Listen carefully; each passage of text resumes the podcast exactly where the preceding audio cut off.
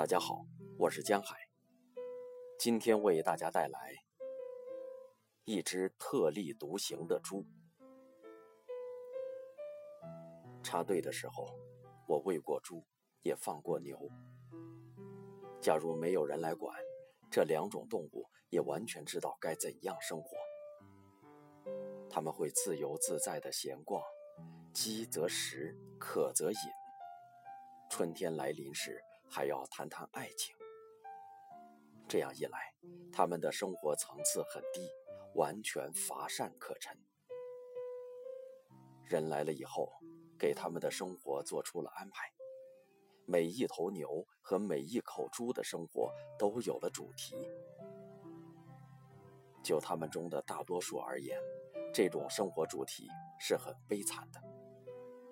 前者的主题是干活。后者的主题是长肉，我不认为这有什么可抱怨的，因为我当时的生活也不见得丰富了多少，除了八个样板戏，也没有什么消遣。有极少数的猪和牛，他们的生活另有安排。以猪为例，种猪和母猪除了吃，还有别的事儿可干。就我所见，他们对这些安排也不大喜欢。种猪的任务是交配，换言之，我们的政策准许他当个花花公子。但是，疲惫的种猪往往摆出一种肉猪才有的正人君子的架势，死活不肯跳到母猪背上去。母猪的任务是生崽儿。但有些母猪却要把猪崽吃掉。总的来说，人的安排使猪痛苦不堪，但他们还是接受了。猪总是猪啊！对生活做种种设置是人特有的品性，不光是设置动物，也设置自己。我们知道，在古希腊有个斯巴达。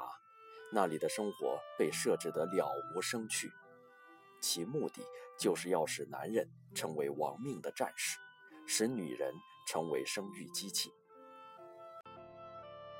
前者像些斗鸡，后者像些母猪。这两类动物是很特别的，但我以为他们肯定不喜欢自己的生活。但不喜欢又能怎么样？人也好，动物也罢，都很难改变自己的命运。以下谈到的一只猪有些与众不同。我喂猪时，它已经有四五岁了。从名分上来说，它是肉猪，但长得又黑又瘦，两眼炯炯有光。这家伙像山羊一样敏捷，一米高的猪栏一跳就过。它还能跳上猪圈的房顶，这一点又像是猫，所以它总是到处游逛，根本就不在圈里待着。所有喂过猪的知青都把它当宠儿来对待，它也是我的宠儿，因为它只对知青好，容许他们走到三米之内。要是别的人，它早就跑掉了。它是公的。原本早就该敲掉，不过你去试试看，哪怕你把敲猪刀藏在身后，它也能嗅出来，朝你瞪大眼睛，嗷嗷地吼起来。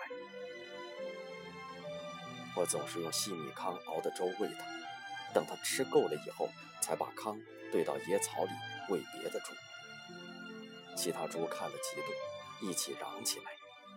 这个时候，整个猪场一片鬼哭狼嚎。但我和他都不在乎。吃饱了以后，他就跳上房顶去晒太阳，或者模仿各种声音。他会学汽车响、拖拉机响，学的都很像。有时整天不见踪影，我估计他到附近的村寨里找母猪去了。我们这里也有母猪，都关在圈里，被过度的生育搞得走了形。又脏又臭，他对他们不感兴趣。村寨里的母猪好看一些，他有很多精彩的事迹，但我喂猪的时间短，知道的很有限，索性就不写了。总而言之，所有喂过猪的知青都喜欢他，喜欢他特立独行的派头，还说他活得潇洒。但老乡们就不这么浪漫，他们说这猪不正经。领导则痛恨他，这一点以后还要谈到。我对他则不只是喜欢，我尊敬他。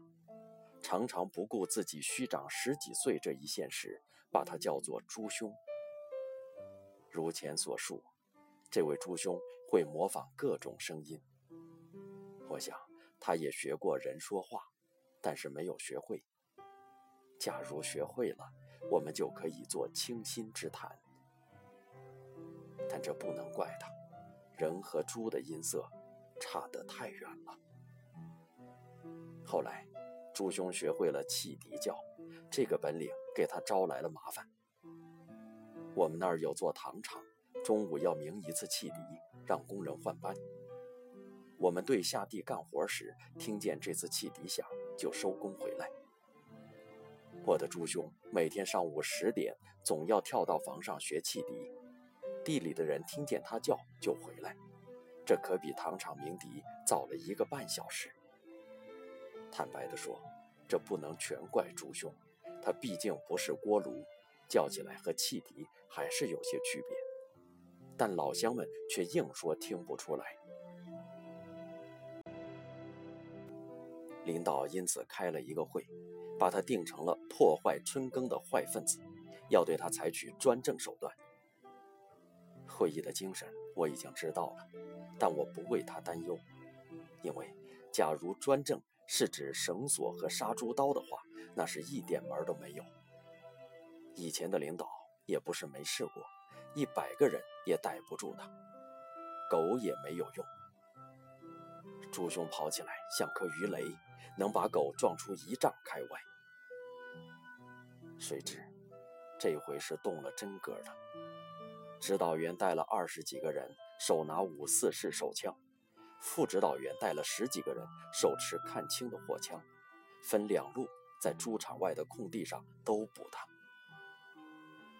这就使我陷入了内心的矛盾。按我和他的交情，我该舞起两把杀猪刀冲出去和他并肩战斗，但我又觉得这样做太过惊世骇俗。他毕竟是只猪啊。还有一个理由。我不敢对抗领导，我怀疑这才是问题之所在。总之，我在一边看着，朱兄的镇定使我佩服之极。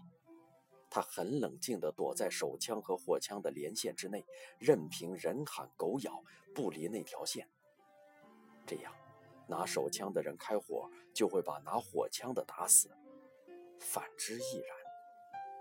两头同时开火，两头都会被打死。至于他，因为目标小，多半没事儿。就这样连兜了几个圈子，他找到了一个空子，一头撞出去了，跑得潇洒之极。以后我在甘蔗地里还见过他一次，他长出了獠牙，还认识我。但已不容我走近了。这种冷淡使我痛心，但我也赞成他对心怀叵测的人保持距离。我已经四十岁了，除了这只猪，还没见过谁敢于如此无视对生活的设置。相反，我倒见过很多想要设置别人生活的人。还有对被设置的生活安然若素的人，因为这个缘故，我一直怀念这只特立独行的猪。